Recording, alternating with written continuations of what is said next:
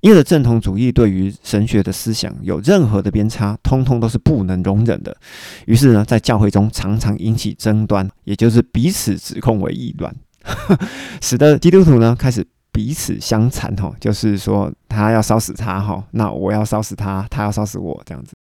而教会外的知识分子呢，就开始对基督教的这个道理啊，抱持一种轻蔑的态度。也就是说，你们狗咬狗一嘴毛啊，或者用台语来讲，就是卡关刷跨背修谈。并且呢，也因为他们觉得应该要彼此接纳啊，你就是保持你的看法嘛，我保持我的见解嘛，互相彼此尊重，而不应该呢强硬的把自己的见解灌输在别人的身上，或者是认为自己的见解才是真理。渐渐的，正统主义以及敬前运动都开始怀疑到底有没有绝对真理这一回事。于是呢，调和中立的相对主义，于是就开始形成了。所以，另外一方面呢，正统主义的神学家常常利用理性去确认、哈证明圣经的真理，这样就引起了教外的知识分子呢，也用理性去批判圣经，以追求推翻圣经的可能性。慢慢的呢，理性批判呢成了最高权威。你看，结果外面的人丢个问题进来，哈，这些神学家弄得团团转。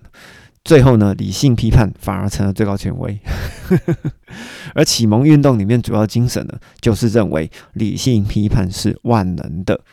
于是人开始用自己的理性去架构，开始规范神的启示啊。而当正统主义开始间接的刺激启蒙运动的开展，而启蒙运动开始出现以后呢，其实是反映了整个欧洲文化的变革，欧洲文化的蜕变。从十八世纪的启蒙思想，哈，也就是启蒙运动，在法国发展以后呢，从那个时间点开始就有启蒙时代的称呼。主要的代表人物有伏尔泰、孟德斯鸠、卢梭等等等，哈，这个我们在历史课本都有学过。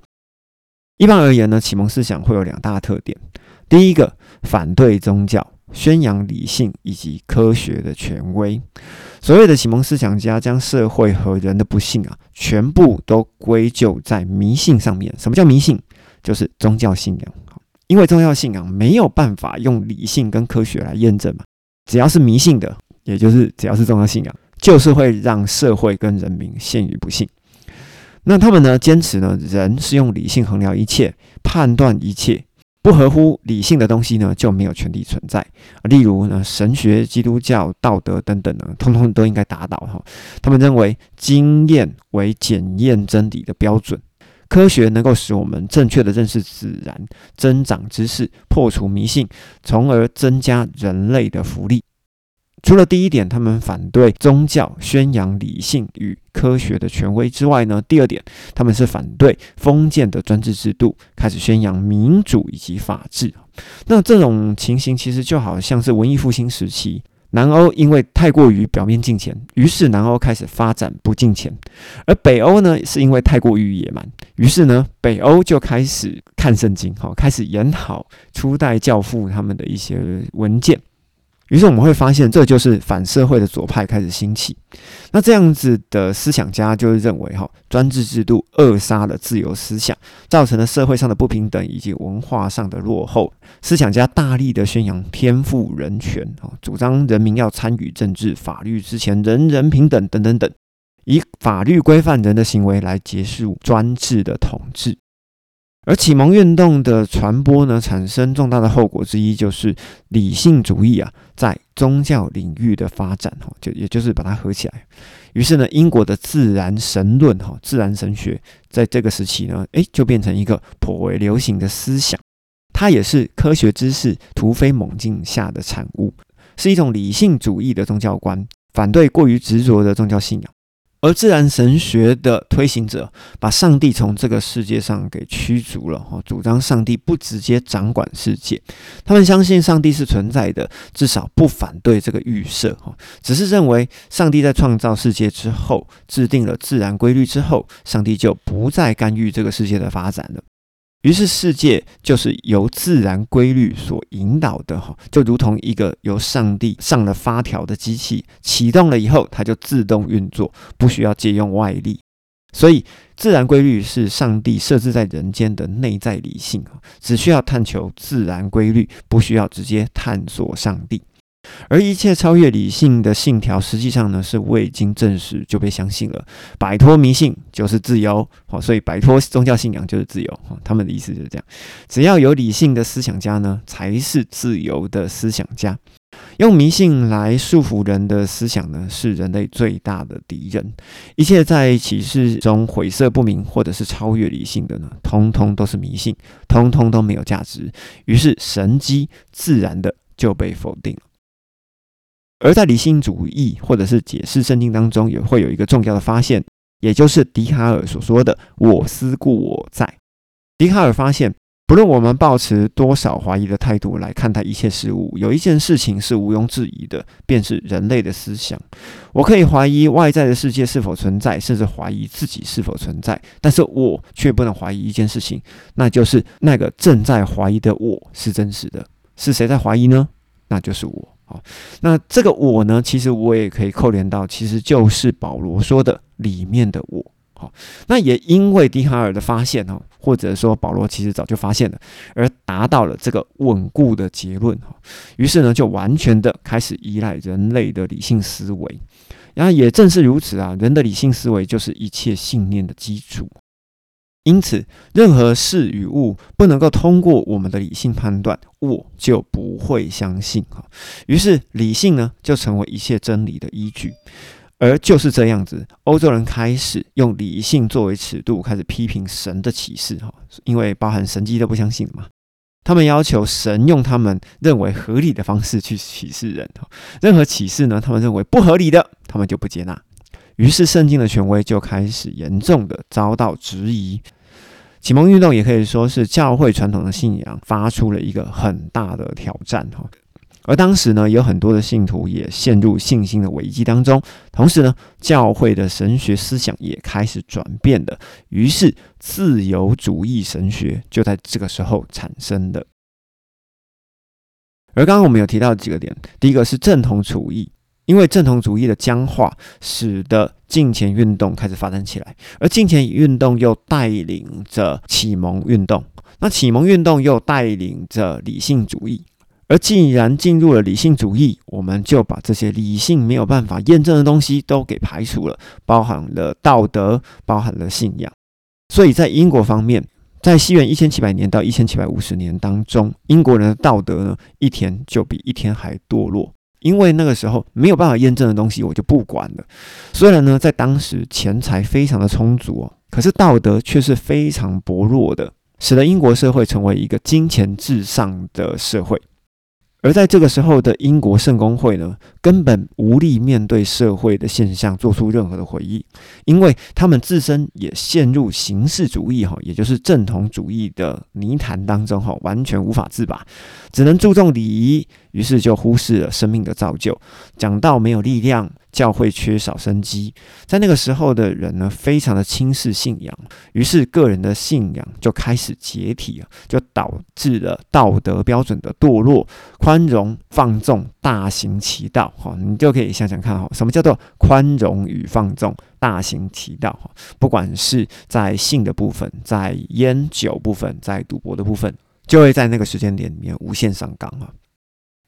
于是，在这个时候呢，就有几个人开始呼唤着罪人要悔改，而这些人呢，他们是不在主流的英国圣公会的体制当中，甚至没有受过正规的神学训练，他们不受教区的限制，可以自由的到处传道，在街头、在社区，直接面对的广大的普罗大众。以最基本的福音讲道作为讲道的重心哦，例如基础的信仰、信仰与生活之间的关系、属灵的追求以及成长等等等哦他们是体制外的自由传道人，这个运动称为福音主义运动。由于当时归正运动之后的正统主义教会，他在讲台上面的信息大部分都是重复而且贫乏的，广大的信徒呢没有办法得到喂养，于是没有办法满足属灵的需要，他们自然就转向那些自由的传道者，听从他们的教训，接受他们的牧养，新的属灵运动于是就得到广泛的民众支持。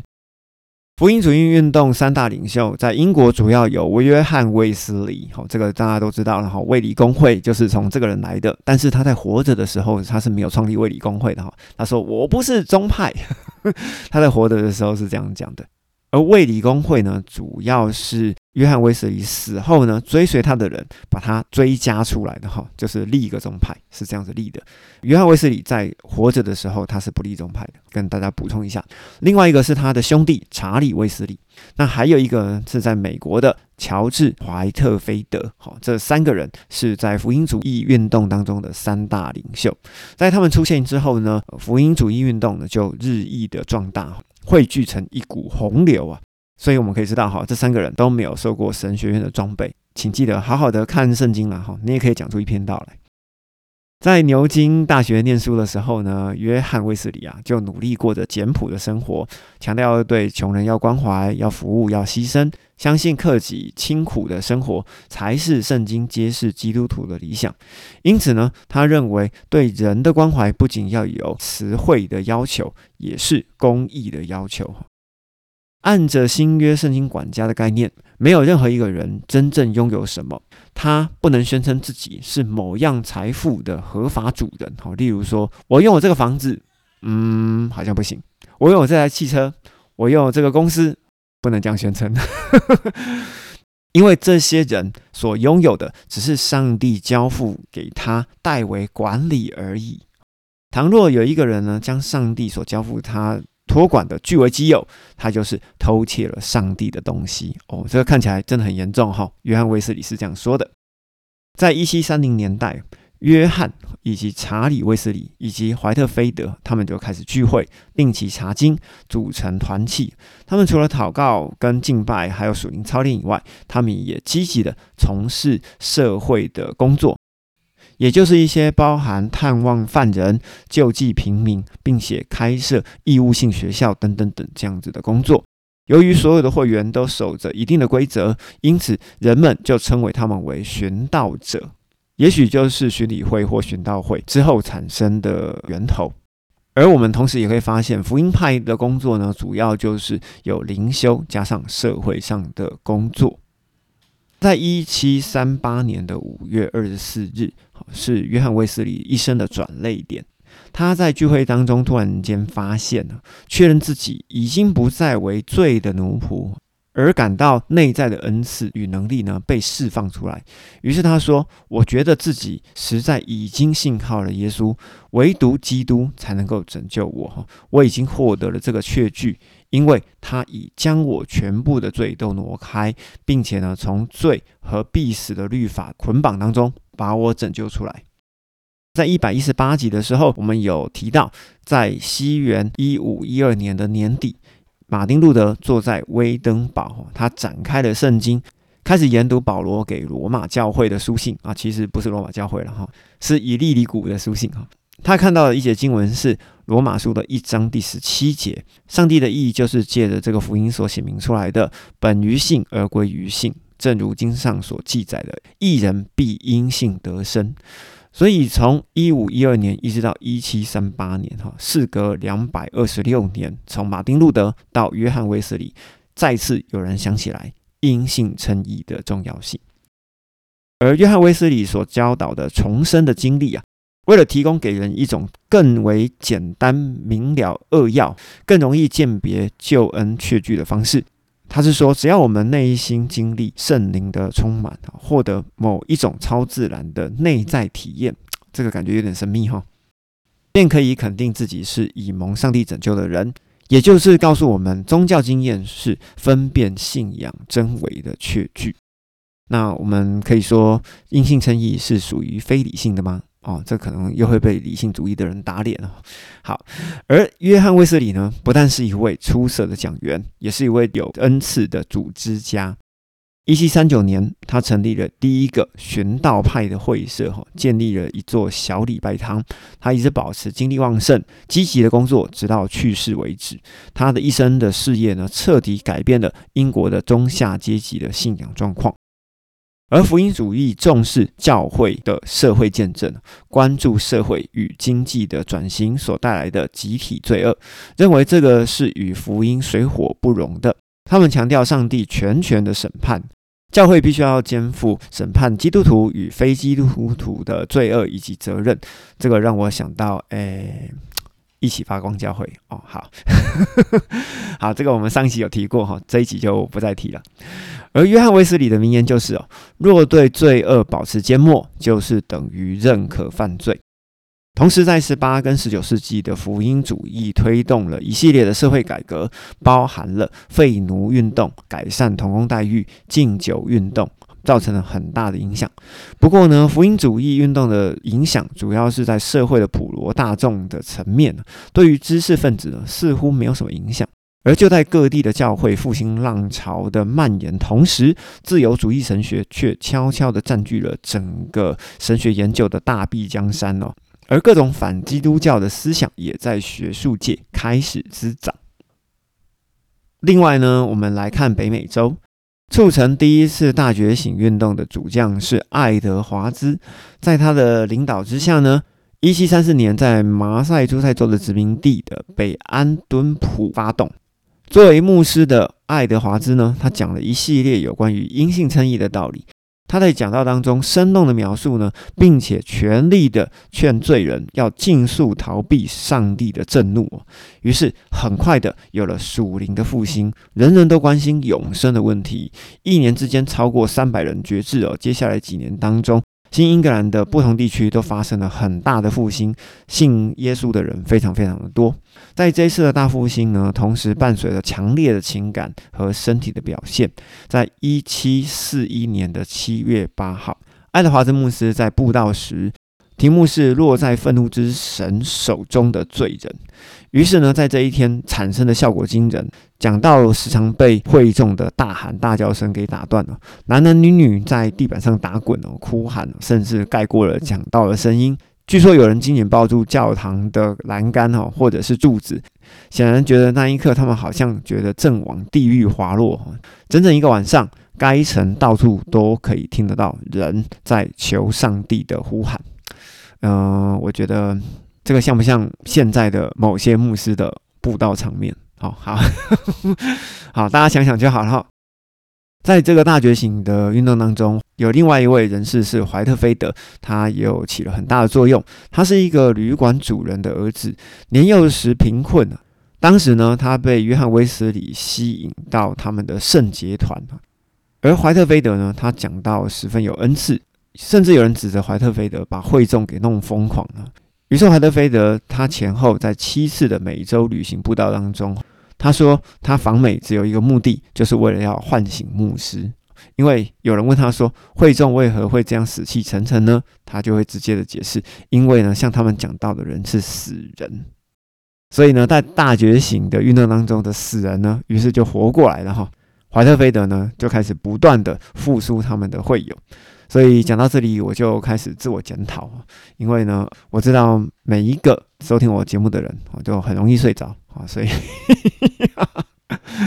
好，我们继续往下看。而第二次的觉醒运动呢，是一个扭转教会的整体面貌的运动从某个意义上呢，这是教会平民化或称平信徒运动的重要阶段。